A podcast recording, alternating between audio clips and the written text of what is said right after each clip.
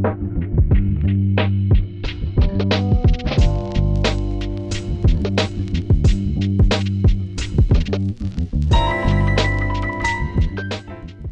привет! Мы находимся в студии Red Barn, и вы слушаете «Жилищный фонд» — подкаст о культурной истории дома. В нем мы будем разбираться, где жили люди разных эпох, откуда взялся уют и как менялось наше представление о месте, где мы проводим большую часть нашей жизни.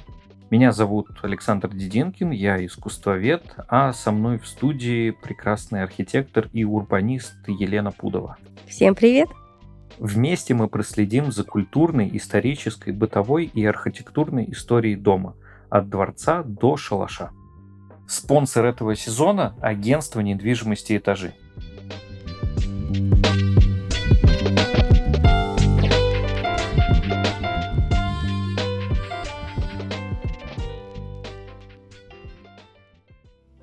Сегодня мы поговорим про умный дом будем говорить о том, как технологии интегрируются и входят и порабощают в конце наше жилье и нас. Ой, начинается вот это. Так, давайте сразу. Я за чипирование. Я буду первая в очереди, когда нас чипируют, пожалуйста. Я сама уже не вывожу. А, хорошо, ну, значит, мне, видимо, придется отстаивать позицию лудистов, которые против любых машин, технологий и тому подобного. Хотя на самом деле в душе я тоже за чипирование. Давай тогда вместе отстаивать эту позицию. Хорошо. Я думаю, что нам вначале нужно вообще определиться в терминах, о чем мы будем говорить. Потому что, с одной стороны, понятие умный дом, оно ну, напрямую связано с какими-то появляющимися вот буквально сейчас технологиями, которые упрощают нашу жизнь с пылесосами, которые сами пылесосят, стиралками, которые сами стирают и так далее и тому подобное. А с другой стороны, технологии начали упрощать нашу жизнь уже очень и очень давно. Поэтому я предлагаю нам все время делать вот такие скачки во времени и говорить и про что-то очень современное, и про какие-нибудь очень-очень древние технологии, которые тоже упростили нашу жизнь. Угу идеальное решение. Но вот смотри, вот ты перечислил несколько бытовых приборов, которые можно причислить к умным. В 2023 году есть такое понятие «умный дом» именно от застройщика. То есть вот смотри, мы с тобой вдвоем решили купить новую квартиру. И у некоторых застройщиков, которые предоставляют такие услуги, у них есть такая фишка. Мы сделаем ваш дом умным. Ну, точнее, они уже сделали этот дом умным во время строительства. Что это значит? Это значит, что ты входишь в подъезд по либо отпечатку пальца, либо представляешь к скану лицо, оно сканирует, и оно в тебя впускает. Потом ты подходишь к лифту, и лифт сам без кнопки приезжает на первый этаж. И так как он отсканировал твое лицо на входе, он знает, на какой этаж ты пройдешь.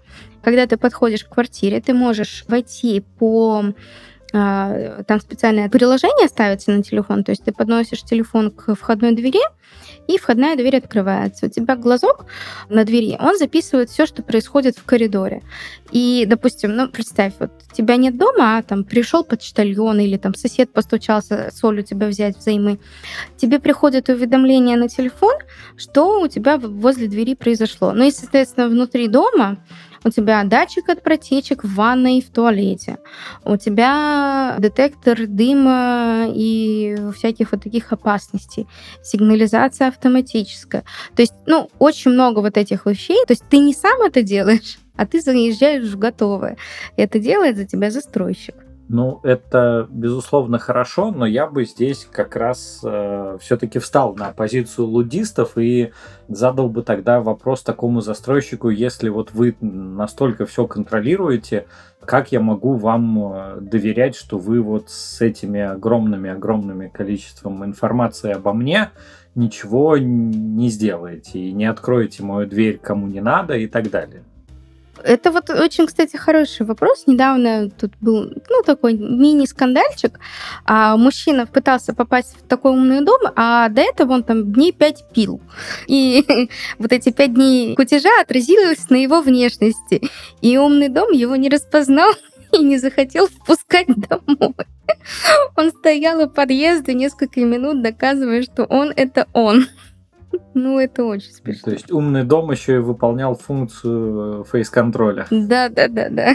Хочешь зайти, сначала протрезвей. Ну, Прям забавно. Мне кажется, то, о чем ты говоришь, это уже какой-то такой следующий шаг умности нашего дома, когда он изначально уже заточен под определенное жилье.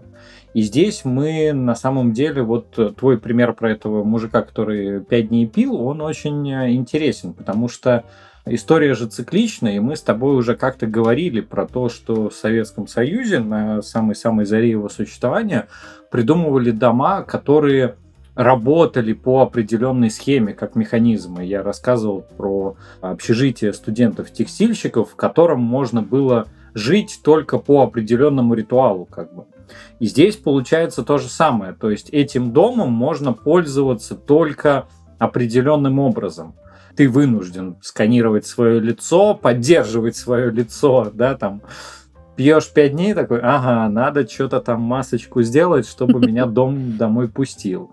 Ну, там, и лифт, который сам едет на твой этаж, а вдруг ты там хочешь ты худеешь и хочешь доехать только до третьего этажа, а дальше до своего восьмого подняться пешком. Или к соседу. Тебе нужно уже какие-то ухищрения предпринимать для этого. То есть в этом смысле опять э, мой любимый тезис, что ничего-то нового не придумали. Просто придумали новую итерацию дома, которым можно пользоваться только определенным образом. Но опять-таки, слушай, я абсолютно полностью согласна по поводу твоих описаний, а что вот оператор таких больших данных будет с ними делать? То есть, ну, ясно, понятно, что знание того, когда я приду домой, когда я выйду из дома, может помочь каким-нибудь, допустим, рекламодателям там показывать мне именно в этот момент ухода там, а поставьте новую сигнализацию на дом или еще что-то. Ну, то есть такое себе. Но с другой стороны, если мы говорим про те технологии, которые мы сейчас можем внедрить постепенно у себя, ну, то есть наш дом не заточен как умный дом, ну, то есть это обычная квартира в обычном доме, но опять-таки вот эти системы мы потихонечку можем с тобой внедрить. Но вот у меня робот-пылесос на другом конце Москвы, я могу его прямо сейчас включить, и он будет у меня э, убирать квартиру очень далеко. И расстояние нам вообще никакая не помеха. Ну да, это безусловно очень удобно. И не только робот-пылесос, но и чайник можно подогреть к своему приходу и так далее и тому подобное. Мне кажется, что здесь э, мы слишком много вкладываемся в сейчас в умность. Э, против э, просто технологичности, потому что на протяжении ну, довольно продолжительного времени человечество отчетливо шло по пути упрощения своей жизни как раз с помощью технологий. Я вот когда готовился к этому подкасту, просто ради интереса посмотрел там несколько вещей, когда они были изобретены. И это ну, в определенном смысле такая достаточно поразительная история получается. Вот э, как ты, например, думаешь, когда изобрели посудомоечную машину? Вопрос, наверное, с подковыркой. Но такая классическая, мне кажется, я видела фотографии, наверное, в журналах 50-х годов. Так, осталось у тебя уточнить 50-х годов какого века? А, ну нашего, да. да, 1950-х. Я просто помню, что э, журналы того времени, они уже рекламировали посудомойки как вот а, обычный бытовой прибор. Ну, на самом деле посудомоечную машину э, изобрели еще в 1850 году. То есть она с нами уже, э, сколько получается, 173 года. А, вот эта инновация. А в СССР, вот сейчас, подожди, сейчас будет просто разрыв шаблонов. Первую посудомоечную машину в Советском Союзе выпустили в 1967 году. Ого-го. Да, ее делали на э, рижском заводе, он назывался Страуме, и она была рассчитана на 12 тарелок, 4 стакана и 4 комплекта столовых приборов. То есть такая ультракомпактная по нынешним меркам посудомоечная машина. Так что вот такие технологии довольно давно встали на вооружение нас, как человечества. Ну и там уже дальше по мелочи. Например, там никто не знает точно, когда тостер изобрели, но тостер вот в таком нашем современном понимании, он был уже в начале 20 а, века, и фирма General Electric его радостно а, выпускала. Ну или какая-нибудь там микроволновка, которую в 1948 году придумали. То есть технологии это с нами давно. Они вот, наверное, с нами с тобой непосредственно не очень давно. Как-то так. Ну да, да, да. Наша жизнь сложилась. Но технологичность быта, вот так вот, если мы совсем обобщающе будем говорить, она придумана не вчера. И, в общем, все, наверное, развитие, весь человеческий прогресс шел к тому, чтобы меньше заниматься всякой бытовой рутиной. Поэтому, ну, в определенном смысле наш дом, наверное, умнел прямо сразу вместе с нами. Как вот человечество умнело, так и дом умнел. Как минимум, он же сначала когда-то появился, то есть мы додумались до того, что лучше жить под крышей, чем в лесу. Угу. А с тех пор понеслось вот посудомоечная машина. Но это только одна сторона медали. Да, да, Другая да. сторона медали, она заключается в умности.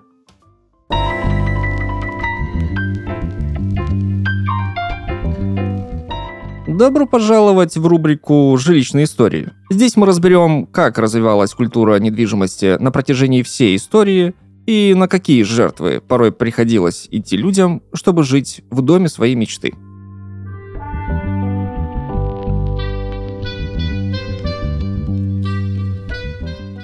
А вы знали, откуда взялось слово «дача»? Дачи появились во времена Петра I, который раздавал чиновникам загородные участки с поместьями, чтобы те могли выражать себя и экспериментировать в архитектуре. И так как эти участки были подарены царем, они получили то самое название, которое известно нам сегодня – дача. Однако был в этой истории и нюанс. Дача даровалась не только за заслуги перед государством, но и для того, чтобы чиновники были поближе к службе. Кстати, в большинстве языков мира не существует аналога нашей дачи. Поэтому загородный участок с летним домиком называют также дача. Кстати, наш партнер агентство недвижимости «Этажи» занимается недвижимостью не только в городе, но и за его пределами. «Этажи» — это лидер рынка недвижимости и надежный друг, с которым можно разделить ответственность за самые важные решения в жизни – Здесь предлагают полный спектр услуг по сделкам с недвижимостью и поддержку на каждом их этапе. Специалисты этажей помогут вам совершить сделки с загородной недвижимостью в любое время года. Тем более, что сезонность на этом рынке практически исчезла. Осенью и зимой люди приобретают зимние дачи, частные дома и коттеджи, а весной и летом – участки под строительство и сезонные дачи. Но выбрать то, что понравилось, еще недостаточно – Часто покупатели даже не догадываются, с какими проблемами могут столкнуться. Нарушение охранных зон, ошибки в межевании, отсутствие документов от предыдущего владельца – все это важно проверить перед совершением сделки. Это же гарантирует, что все эти нюансы проверят опытные юристы, чтобы у покупателя в будущем не возникло проблем. А еще этажи бесплатно помогут подобрать и оформить ипотеку. Кстати, банки снижают свои ставки для клиентов этажей – так что при подаче заявки через компанию вы можете получить кредит со ставкой ниже, чем при обращении в банк напрямую. Доверяйте сделке с загородной недвижимостью профессионалам. Узнать подробнее об услугах можно по ссылке в описании. Если сделка с недвижимостью, то только этажи.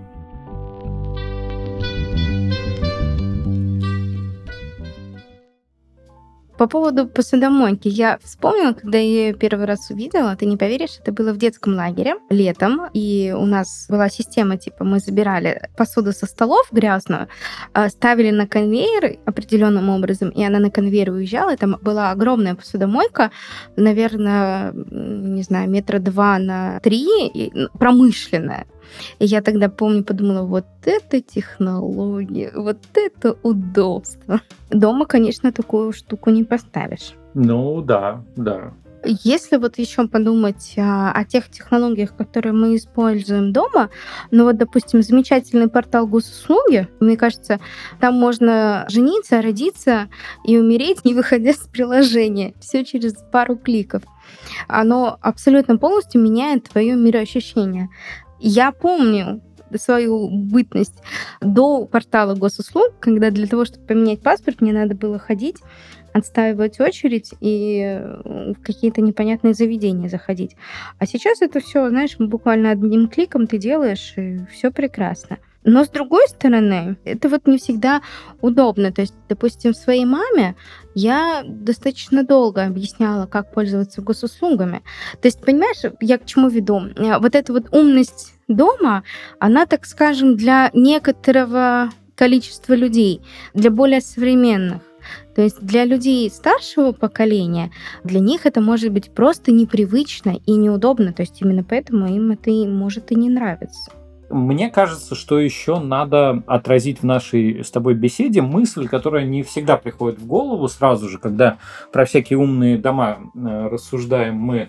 Это то, как дома создаются. Это же тоже теперь происходит э, по-умному. И если раньше было два главных актора, это архитектор и инженер, которые строили, собственно, дом, еще до того, как его снабдить всякими разнообразными датчиками протечек, умными камерами и умными лифтами, то теперь же мы дома еще и строим по совершенно новым принципам мы все больше и больше используем силы компьютера для того, чтобы рассчитать будущий дом и сделать его совершенно новым. Мне есть, как говорится, что по этому поводу сказать. Я абсолютно с тобой согласна. Есть такое понятие в проектировании, да, то есть когда мы говорим о строительстве, BIM-проектирование, да, то есть у нас каждый дом он не делится на чертежи, да, то есть как листы в книге. Первый этаж, второй этаж, третий этаж и так далее. И отдельный план по электросетям, отдельный план по водоснабжению, водоотведению. Угу. Создается трехмерная модель дома. То есть она прям такая, знаете, как э, в играх Sims. Ее можно покрутить в разные стороны, посмотреть, даже внутрь зайти. Так что здесь очень интересно. Да, и при этом если вот с умными домами в таком бытовом понимании могут быть разные точки зрения, хорошо это или плохо, то тут, мне кажется, а, как-то двух мнений быть не может, и э, умные технологии в проектировании дома точно играют нам на руку, потому что, ну, в первую очередь, это, конечно же, колоссальная экономия и человеческих затрат, и материалов. А, у меня в этой связи есть любимый пример про гениального испанского архитектора Антонио Гауди который проектировал вот эти немыслимые его постройки совершенно уникальным образом. В музее Гауди в Барселоне есть его макет один. Люди не сразу понимают, что это. А это, собственно, Саграда Фамилия, просто перевернутый, вверх тормашками, потому что он проектировал свои дома как бы сверху вниз, но вверх он ставил в самый низ макета. То есть они были перевернуты. Он для того, чтобы рассчитать вот э, все арки, все пролеты, использовал э, различные веревочки и грузики для того, чтобы узнать, как прогнется та или иная арка. И вот если он это делал вот так вот по наитию и механически, то сейчас аналогичную работу с легкостью выполняет компьютер. И он уже может сказать, где а, например, можно сэкономить на материале, где, наоборот, нужно увеличить его количество и его выносливость и так далее. И получается, что сейчас дома стали, ну вот это мечта Никиты Сергеевича Хрущева случилась, дома стали наиболее, наверное, экономичными с точки зрения именно их возведения. Однозначно. А еще сюда потихонечку втискивается искусственный интеллект. Пока это еще игрушка в наших руках, ну, в руках архитекторов, но искусственный интеллект, ты знаешь, очень неплохо справляется с тем, как обрабатывать фасады. Ну вот, допустим, у тебя есть какое-то здание, и ты такой одной кнопочкой, я хочу построить его э, в стиле брутализм, или в стиле классицизм, или в стиле ми- минимализма, и он э, там буквально за несколько минут он перерабатывает фасады, и причем в стиль он попадает очень-очень хорошо. И с каждой попыткой все лучше и лучше. Конечно, в планах это никак не отражается, потому что с планами, конечно, у искусственного интеллекта еще очень долгие, я думаю, будут отношения, потому что там слишком все сложно. Но вот с такой вот визуальной подачей искусственный интеллект справляется просто на ура. А сейчас появилась такая возможность, ты можешь сфотографировать свою квартиру, интерьер своей квартиры, загнать ее в определенное приложение, с искусственным интеллектом и написать, я хочу, чтобы мой интерьер был в стиле э, сканди или там японского минимализма или в стиле там русской классики. И твой интерьер, его перестроят и поставят те объекты, которые, собственно, соответствуют этому стилю. Да, там, конечно, еще не совсем все как бы идеально, но уже прямо сейчас можно это попробовать. Да, и вот это, мне кажется, направление, оно наиболее интересно с точки зрения э, того, насколько умными наши дома станут в будущем. Потому что если мы с помощью искусственного интеллекта начнем экономить а вернее, ну, более экологично подходить к их возведению, к их постройке. Внутри у нас будут э, механизмы, которые будут помогать нам экономить свет, экономить воду, экономить отопление и так далее, то это все приведет к ну, максимальной, наверное, экологичности наших домов. Потому что, ну вот даже в моем совершенно не, не очень новом доме начала 20 века взяли в какой-то момент и поставили освещение на лестнице, которое включается только когда по ней идешь. То есть эта лампочка, она не горит, когда никого нету. И это вот прямая такая очень простая и понятная экономия вот всего этого большого многоголосия умности э, наших будущих и нынешних домов. А ты знаешь, я немножко даже раздвину границы понятия «умный дом» на понятие «умный город». Я как урбанист, как градостроитель, этим одно время очень а, плотненько так это все изучала. И вот, допустим, простая вещь, как выброс мусора. А, в некоторых зарубежных городах у них мусорные контейнеры подключены к единой службе коммунальной, и они понимают, что вот, допустим, еще 3 килограмма ну, мусора, и наш контейнер будет заполнен. И они заранее выезжают э, на мусоровозе, забирают мусор, то есть до того, как контейнер был переполнен. Соответственно, это очень здорово и очень круто. Очень хорошая система умного города, она в Москве, допустим, применяется на светофорах. Это пока еще, ну, знаешь, там не, до идеала не доведено, но опять-таки, то есть многие светофоры анализируют количество трафика, то есть так как они подключены вот к этой системе, и понимают, где скопилась пробка и как можно развести эти потоки. Это еще все в процессе, потому что Москва еще пока пробок не лишилась, но все-таки. И, кстати, тут есть такая тоже интересная, забавная история. А, если кто-то ездил за рулем и получал автоматические штрафы, знаете, вот uh-huh, ты, когда uh-huh. приезжаешь мимо пункта с видеокамерой, когда начали внедрять эту систему еще только-только, там была такая особенность. Сейчас, когда ты получаешь это фото, если ты за рулем, твое лицо замылено. Ну, то есть как бы непонятно, ты сидел за рулем, не ты сидел за рулем, оно немножко замылено. А вначале эти фото были, ну, прям вот как они были. И был небольшой скандальчик. Муж вез свою любовницу на пассажирском сиденье. Они превысили скорость. А штраф пришел в распечатанном виде им на почту. Это письмо распечатала жена, ну и, конечно, сам понимаешь, что дальше произошло. Вот, так что, видите, умные технологии, конечно, умные, но вот э, бывают такие казусы.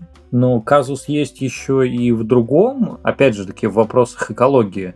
Умные технологии требуют э, намного большее количество разных э, датчиков, э, микросхем, процессоров и так далее. А все это, ну, во-первых, довольно редкие материалы и довольно редкие минералы, которые не всегда очень чисты в своем производстве.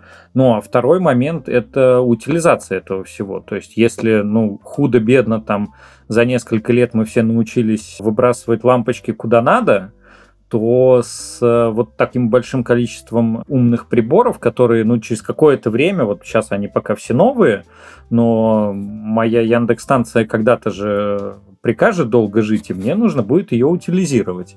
И это вот как раз, скорее всего, станет проблемой даже не нашего, а следующего поколения, когда у них будет очень много приборов, которые, ну, не просто так, там, ты разобрал, переплавил, а, и собрал что-то новое, как из старых Жигулей, да, Жигули разобрать не так уж сложно. Угу. А вот э, Яндекс станцию разобрать это уже задачка такая поинтереснее. Со звездочкой. Так что тут вот э, видишь тема умного дома, она всегда балансирует. Вроде как мы идем в сторону улучшения, но все время есть какие-то но, которые э, встают на пути. И этические, и экологические, да и элементарно материальные. Для того, чтобы сделать умный город из какого-нибудь совершенно обычного города, нужно потратить ну, довольно много и много средств. Ну, кстати, да. И вот по поводу минусов вот этого всего. Вот смотри, умные технологии, да, то есть какие-то продвинутые, интересные, экономичные, они всегда дорогие, потому что обычные технологии, ну, они обычные, там, мы привыкли, мы, мы так делаем, а что-то новенькое, оно всегда дороже. Даже вот на примере обычных холодильников. Возможно, ты помнишь, вот в магазинах, когда вот они стоят вот своими белыми красивыми рядами, на них такие наклеечки от зеленого до красного. Это вот уровень их э, да, электропотребления. Да. То есть вот и чем краснее, тем холодильник как бы не экономичен с точки зрения потребления электричества. Но опять-таки, неэкономичный холодильник, он оказывается обычно дешевле. То есть в моменте, ну вот прямо сейчас, ты вот эту экономию электричества, ну как бы не ощущаешь на себе. А вот холодильник, вот он на пару тысяч дешевле. Почему бы его не купить? И получается, те люди с низким или средним уровнем дохода не могут себе позволить высокие технологии, которые бы им экономили в дальнейшем, да, там, по накопительной. А люди, которые могут себе позволить купить холодильник с очень низким энергопотреблением, они, в принципе, э, там, лишние там, 30 рублей в кошельке не заметят за электроэнергию. То есть тут вот тоже такой дуализм, то что умные технологии, они, так скажем, избирательно экономически недоступны. Ну да, тут, скорее всего, совсем хорошо все это заработает, ну, когда мы просто уже эволюционно дойдем до того, чтобы у нас не осталось неумных технологий. Потому что если в магазине нету холодильников с красной наклеечкой, ну, хочешь не хочешь, все покупают холодильники с зеленой наклеечкой. А, потому что ну, холодильники же нужны людям. Я, кстати, помню, вот когда была какая-то лет, может быть, 10-15 назад волна перехода на вот эти энергосберегающие лампочки, моя мама очень э, расстраивалась, потому что у нас э, в прихожей висела такая небольшой светильник бра на стене, у которого был э, плафон, который крепился, ну это довольно старый был светильник, он крепился, собственно, таким э, проволочным креплением на саму лампочку. Ну, то есть надевался сверху на лампочку. Угу. И, соответственно, он был заточен вот под такую тюльпанообразную лампочку, как они были всю жизнь. А тогда, когда появились первые энергосберегающие лампочки, таких лампочек не было. И моя мама, вот посмотрев новости, очень расстраивалась, что в ее любимый этот светильник ей будет не купить лампочку, потому что, ну, он просто не налезет на те энергосберегающие лампы, которые были тогда. Сейчас тоже понятно, что их много-много-много есть, но люди, когда видят новую технологию, они ее все-таки примеряют на некоторый свой сложившийся уклад жизни, и иногда вот как пример с этой лампочкой, может случаться вот такое непринятие в первый момент, а скорее отторжение. А дальше, когда уже через 10 лет выходит нужная тебе лампочка, ну что ж ты 10 лет без своего любимого светильника будешь жить? Вряд ли. Ну вот да, тут тоже есть такие интересные моменты. Но вот и, кстати, по поводу того, что это не всегда подходит к нашему, так скажем, образу жизни. Все мы помним момент пандемии, да, когда мы все носили маски, да, были вынуждены. И именно в тот момент, ну вот, по крайней мере, в московском метро, начали внедрять умную оплату. Что это значит? Ты подходишь к турникету, если ты заранее э, зарегистрировал свои биометрические данные, ну, то есть э, свое изображение, они считывали твое лицо, снимали плату, а, и ты проходила через турникеты свободно. Ну и, соответственно, в пандемии у тебя пол лица закрыто маской. И я просто помню, как люди подходят такие, маску немножко снимают, делают чпоньк а, своим лицом в этот сканер и проходят. То есть э, в моменте иногда это, знаешь, э, нестыковочки бывают этих технологий. И никогда не знаешь, когда это вылезет. Ну да, да. Вот такой у нас с тобой получается разговор. Вроде как мы оба за умные технологии, но можем найти массу и массу поводов их покритиковать знаешь, это оба за, ну, это со звездочкой. То есть тут надо смотреть на условия, да, читать мелкий шрифт под тем, что ты подписываешь. Ну, тогда, если как-то подытоживать наш разговор, я бы его подытожил тем, что умные технологии, умные дома это, конечно же, пример такой вот очень комфортной для нас интеграцией технологий, когда они упрощают нашу жизнь и, ну, по сути дела, освобождают нам время, а значит, э, возможно, делают нас более эффективными. Мы можем там больше времени уделить семье, больше времени уделить работе, какому-то творчеству своему и так далее. Однако при внедрении всех этих систем всегда нужно учитывать, что у них есть определенные не очень положительные влияния как на окружающую среду, так и просто на уклад нашей жизни, который тоже меняется. Ну, ты знаешь, я, наверное, приду тут к такому выводу. Умные технологии — это прекрасно. Я буду одной из первых всегда по возможности внедрять их в свою жизнь, но я буду всегда очень-очень внимательно читать договор. У любой медали две стороны. То есть э, пылесос-то я куплю, но буду очень осторожна, чтобы он не записывал наши разговоры в доме. Хотя бы так. Я, конечно, уберусь у вас на кухне, но передам эти сведения куда надо. Да-да-да, и буду тебе показывать рекламу того, о чем ты говоришь. Да, да. А на самом деле тут это, наверное, к тому, что технологии всегда прекрасны. Вопрос в том, в чьих руках они окажутся. Потому что иногда это может быть не самым приятным.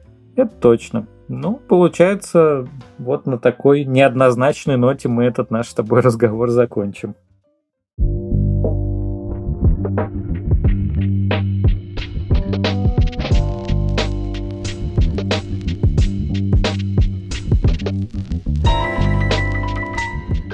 Вы слушали подкасты «Жилищный фонд». Подписывайтесь на нас на всех платформах для прослушивания подкастов. Увидимся на следующей неделе. Пока-пока. Пока-пока. thank you